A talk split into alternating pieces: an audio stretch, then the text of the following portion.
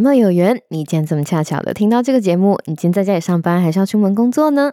不管想要去的目的地是哪里，请都让凯莉的声音和你在一起。Hello，我是凯莉，Kelly。凯莉陪你上下班是又 What's up 在干嘛的短片通勤单元，我们尽力日更到日更。非常感谢大家长时间的支持。喜欢这个单元的话，请千万记得在你收听的平台上面订阅我们，或是帮我们把这个节目分享给边听节目边想到的那个朋友，以及用五星评论支持我们的创作。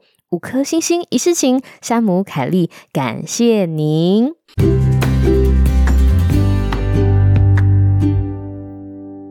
Hello，各位听众朋友，大家好啊！今天一定会是一个很特别的一天哇！时间来到了，我说要日更的第二天，没错，就是这个礼拜啊！不是说了我们要做一个就是小小的系列吗？就是这个系列要跟大家分享五个哈，能够把支离破碎的自己拼起来的小行为练习。不知道大家听了第一集没呢？这一集是第二集，如果大家还没有收听第一集的话，啊，赶快 先退出，回去听上一集哦。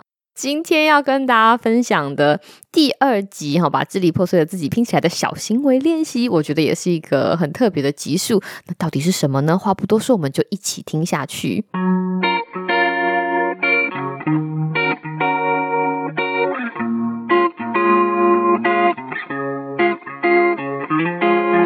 节目的开始哈，我先要 跟大家讲一下，我现在在录音嘛，今天很冷，然后突然发现这个我坐这个椅子有点凉凉的，所以我真的要提醒自己，看看要不要今天去上网订一个椅垫，或者是等下出门买一个椅垫，这样下次录音的时候啊，就是屁股感觉暖暖的，会觉得心情很好。想想看，如果买到了一个软绵绵呐，或者是毛茸茸的那种椅垫，然后你每一次录音的时候觉得心情很好，会不会就觉得录音是一个很美好的体验，就想要多录几集呢？哈，听众想说好啊好啊，凯莉赶快去买，我想要听你多更一点。对啊，就是我们后台的那个五星评论，我常常会看到，就是有听众说哦，希望我们多更新一点节目。每次看到这样子的留言，都会感到非常的感谢，就是表示说你一定喜欢嘛，喜欢才要听我们多更一点节目哈。好好，只要我买到，说不定等我买到了那个就是能够扭转命运的温暖椅垫之后啊，说不定以后的影片更新速度就会大幅提升哈。Stay tuned，我会不会听到这里开始收到听众赞助椅垫，就说凯莉，我叫椅垫寄给你，寄给你，只要你多 多更新节目。喂，好，我们不要乱。就是乱离题，我们赶快把题目拉回来。那今天呢，哈，把支离破碎的自己拼起来的小行为练习第二集，然后跟大家说的事情，我就直接切题好了。今天要说的这个小行为练习呢，其实就是希望大家能够在慌乱的生活中，为自己创造让自己感到小确幸的仪式感。然后有点长，我再复诵一遍，就是希望大家能够在慌乱生活中，为自己创造让自己感到小确幸的仪式感。把支离破碎的自己拼起来的小行为练习，哈，支离破碎，大家不要把这个看得太重。我的意思是说，这个有的时候是一个心态上的，就是有的时候你会真的觉得我好累哦，我真的找不到原本的完整的自己，哈，在心态上。所以在这样子的情况之下，我们真的有的时候会需要一些就是外力的帮忙，或者是改变一点点生活的元素，让自己可以在这条路上继续走下去。就像我刚刚讲的，我今天录音的时候突然觉得嗯屁股好凉，就是如果我可以找到一个东西改善。现在的情况就可以让现在的体验好一些，之后我就可以慢慢的比较能够找回我自己，对不对？就是当你对生活的体验从很零碎变得慢慢比较好的时候，你就可以把自己放到一个正确的位置，就可以感知到自己在生活里面的存在。有没有觉得这个东西跟什么东西我们以前讲过很像？如果你是忠实的听众的话。没错，就是正念呐。正念就是活在当下哈，就是感受到你当下这个生活的氛围。不过，我们要把这样子的概念变成一个行为计划。所以，今天的小行为计划呢，就是要跟大家聊聊，我们要怎么样在这样子的生活里面，帮自己创造出能够感觉到小确幸的仪式感。我们之前其实也有聊到仪式感，在之前的集数就跟你讲说，我们之前的集数很不错。仪式感这件事情，我本人非常喜欢。但是我觉得必须要额外跟大家分享，就是今天这个仪式感，它必须要是一个你感觉到很棒的仪式感，而不是为了创造仪式感而为之。世界上有很多方法创造仪式感，但是这个仪式感必须要让你感到很舒服、很喜欢。举例来说，我们可以从小的讲到大的，最简单的就是在生活里面找一个时间。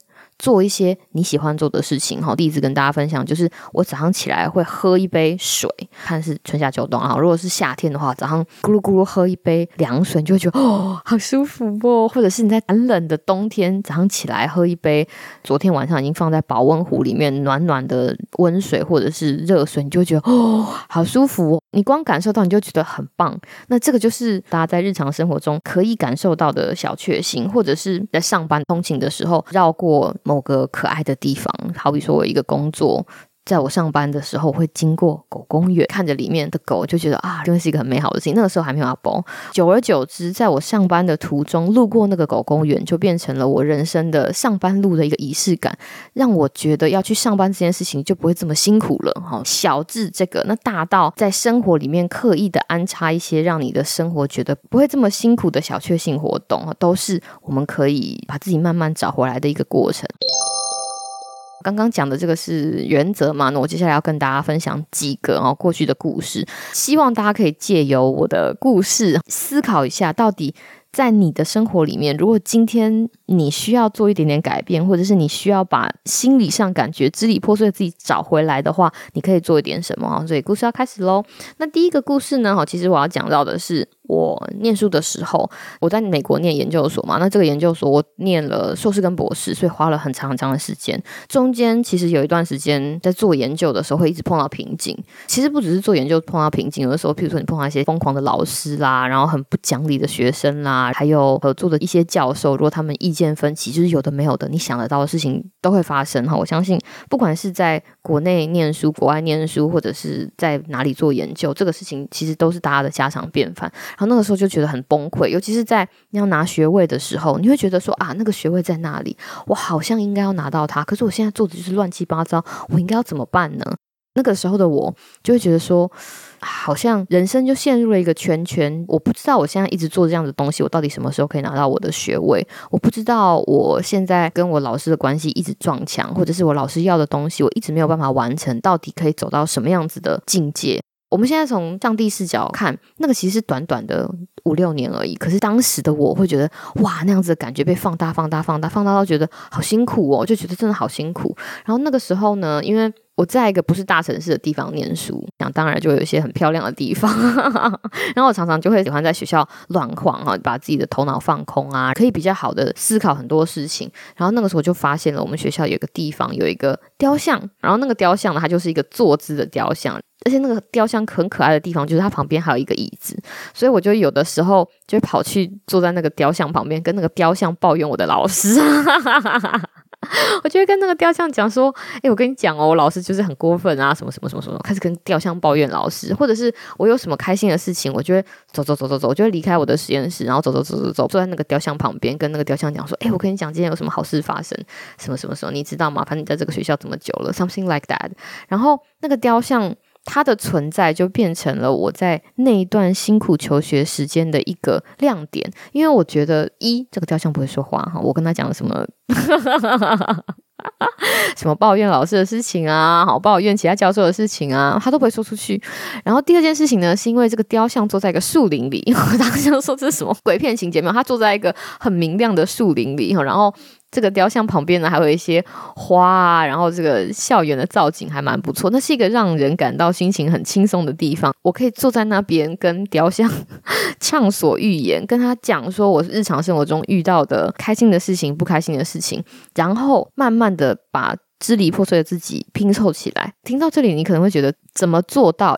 我觉得有的时候，尤其是在你觉得压力很大，然后自己已经很支离破碎的时候，你没有办法把很多的东西讲清楚，然后再跟雕像沟通的过程。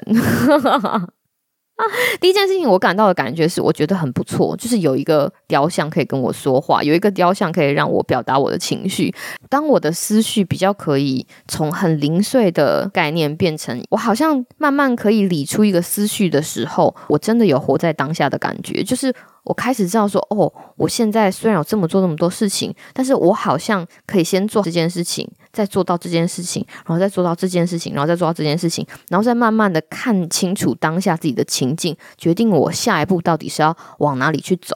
这样大家有没有了解我的意思？所以虽然在那一段求学过程跟研究过程中，我现在回头看，老实说真的是非常辛苦。就是时间过得越来越久，那些很。疯狂的回忆终究会慢慢的淡掉，不过美好的事情会留下来，就是像那个雕像，我非常感谢它的存在，我也非常感谢在那段时间他的陪伴，不管喜怒哀乐，你只要走去跟他讲讲话，那样子的仪式感就变成了我痛苦生活中的亮点，因为这个。亮点的存在，让我可以用这样子的经历当为开头哈，慢慢的把破碎的想法拉回来，然后看清楚我当下的状况，决定我下一步要怎么走。我觉得这是一个很值得跟大家分享的故事。第二个故事是发生在某一份工作，我是在家工作组的，所以就不需要每天进公司。你知道现在 COVID 嘛，大家就觉得在家工作没有什么了不起，可是，在还没有 COVID 的时候，找到一个在家工作的职位，其实还蛮特别的。我其实那个时候觉得最辛苦的一件事情就是进公司，因为我家其实离公司非常非常的远。那个时候我记得，如果是以平常的日程来说，我必须要在大概三点半起床，我必须要在三点半起床化妆、穿戴整齐，然后在五点的时候准时到达。高铁站坐上高铁之后呢，这个高铁大概要开个两三个小时，会带我到达我要去的那个城市。还没有啊，还没有。然后下了高铁之后，我要去坐捷运，从铁路换成捷运，然后我要坐某一线，从很起点的地方坐到快要终站。这个东西大概要维持四十分钟。下车之后，我大概还要走二十分钟才到公司。所以我大概三点半起床，到公司就九点了吧，九点九点半，然后就开始上班，然后开始开会啊，同事开会，客户开会，然后有的没有的事情哦，弄一弄弄一弄之后呢，下午我大概三点半的时候就要离开，然后做一样的事情，走了一一大段路，走到捷运站，然后从捷运站的末端站。搭捷运坐到起点站，然后再从起点站去搭高铁，然后再搭高铁到了我家的那个高铁站之后再回家。通常回家大概都是已经八点九点了，所以是从早上三点半到晚上八九点的旅程。那个时候都还没有吃晚餐哦。更恐怖的事情是，隔天早上的八点又要上线。那在每一次的去公司的过程里面，老实说，真的非常痛。那大家可能会觉得很奇怪，就是哎啊，你为什么要搭大众捷运？你为什么不开车？我告诉你，开车更恐怖，尤其是碰到塞车，非常的惊人。山姆有一次载我去。就山姆也是来我家，然后我就跟他讲说：“哎，我今天要去公司。”他就载我去上班，然后又载我下班。我的天哪，他 他那天晚上就跟我讲说：“Kelly，你要不要换个工作？因为真的非常辛苦，塞在路上五六个小时，那个真的不有趣哦，一点都不有趣。所以在这样子的情况之下，你一定会问啦：那你为什么不换工作？还是 找工作很难呢？找工作很辛苦哎，尤其是外国人在国外找工作，我又不是。”对不对？我不是戏骨工程师，就是在不同的领域里面找工作，其实都有它的难度。长大之后，你就会知道说，啊，找到一份工作其实不是这么简单的事情哈。尤其是如果你在国外要找到一份工作，更难哈，更难哦。还有一件事情就是，我中午必须要吃饭，因为你在家工作嘛，然后你的同事基本上也是。在家工作的人，然后你不一定会认识那些在办公室工作的同事，所以基本上你就自己一个人，因为我觉得很可怜。现在讲起来都觉得很可怜。那个时候我就开始问我的办公室的同事哈，就说：“哎，有什么哪里有什么好吃的？哪里有什么好吃的？”然后就找到了一间非常非常不错的，在我们公司隔壁大楼的一个小餐厅。然后那个小餐厅呢，它有 lunch special，就是那种商业午餐，然后非常非常的便宜。我记得它大概美金六块钱还是五块。五块是多少乘以三十？大概台币一百五十块。他会给你一大块的鲑鱼哦，是煎鲑鱼，它而且它煎的很好，它煎的就是恰恰恰鲑鱼。然后鲑鱼上面可能还有一个什么塔塔 sauce，然后会有一大团的饭哈，是不知道是姜黄饭还是什么，是香料饭，然后有点蒜头的味道。旁边会有一个沙拉，然后还有一个汤，还送你一杯冰红茶，然后这样才五块五还是六块？我就觉得哦。很棒！我第一次吃到的时候惊为天人，觉得这真的是本日最疗愈的事情。后来我就，反正我上下班时间也非常奇怪。我后来知道这个小食堂之后呢，我就是在十一点。到十一点半的时候就跑去排队，然后自己一个人哈很安静的享受离家工作，就让自己感到心情非常非常好的午餐。然后在那个时候开始思考很多事情，就譬如说你要怎么安排你的时间，对不对？时间管理，你的工作，你明天到底要做什么东西？好，一直到说，哎，我到底应该要在这个工作做到什么时候才应该要换工作？然后我未来如果要换工作，我要做什么样子的工作？哈，诸如此类等等等，很多很多时候我可以沉淀下来，都是在。吃完神奇的鲑鱼便当之后，我自己也觉得很惊讶。后来我才发现，原来我每一次去办公室上班的这一段辛苦的旅程，在那个小食堂吃鲑鱼便当，是我在那个慌乱生活中可以想到让自己感到小确幸的仪式感。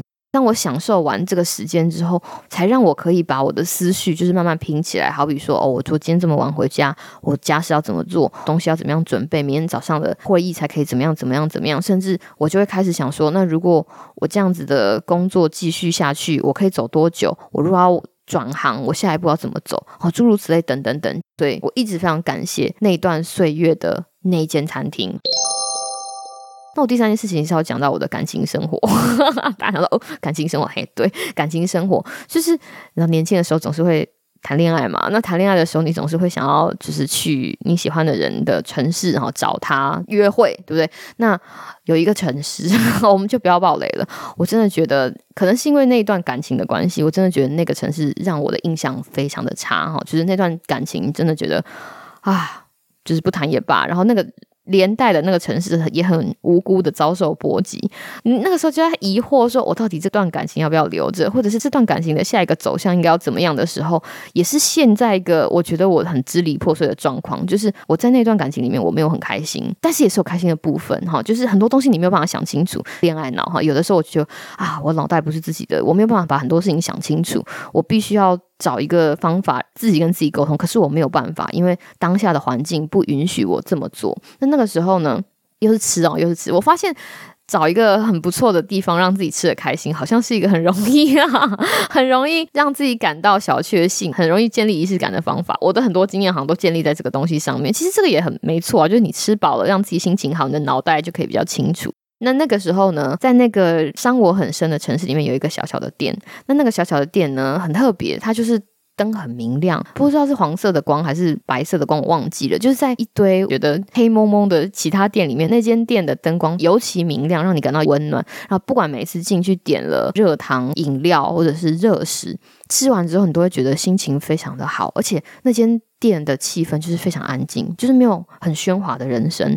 纵使你不属于那个城市，你坐在那间店里面，你还是会被美好的食物香气，然后很温暖的温度包围着，不会感觉到你在这个城市里面这么的孤单。也就是因为这个样子，我每一次去那个城市都会造访那间店。正是因为在那间店有的这样子的生活中的仪式感，让我慢慢的找回我自己，把支离破碎的自己拼凑起来，让我开始正视我当初在谈的那段感情，到底想要这段感情里面获得什么？到底在这段感情里面失去什么？为什么会陷在这段感情里面？我的下一步应该要怎么做？所有之后的想法都是在去完那间店之后才发生的，就这件事情很神奇。对不对？我们的人生总是会需要一个很舒服、没有压力的情况之下，才可以慢慢的把支离破碎的自己找回来。我老实说，我觉得这段经历也非常的有趣。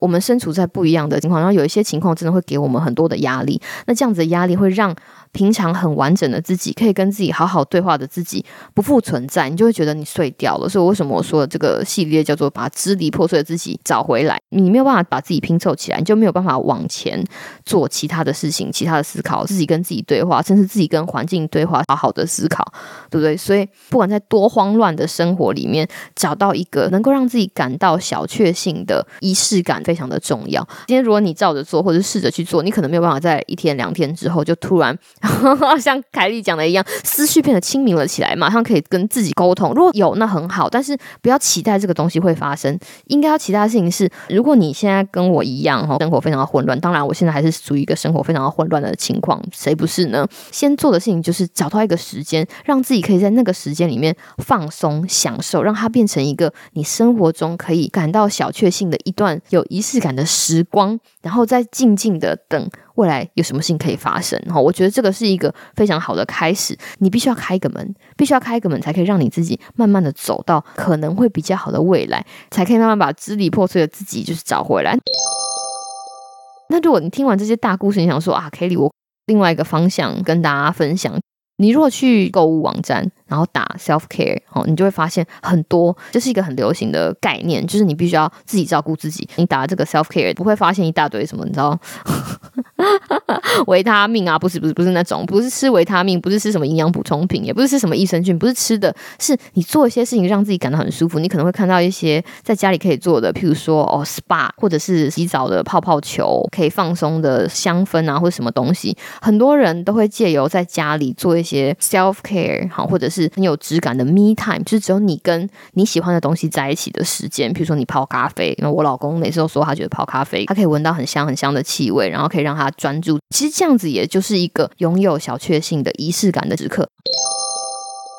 大致我刚刚讲的，出去外面吃东西，然后小至在家里泡咖啡、泡泡泡浴，或者是睡前用热水泡脚，然后穿上一双很温暖、很温暖的袜子。从小到大，从大到小，都有很多很多不同的方法，可以让你感到小确幸。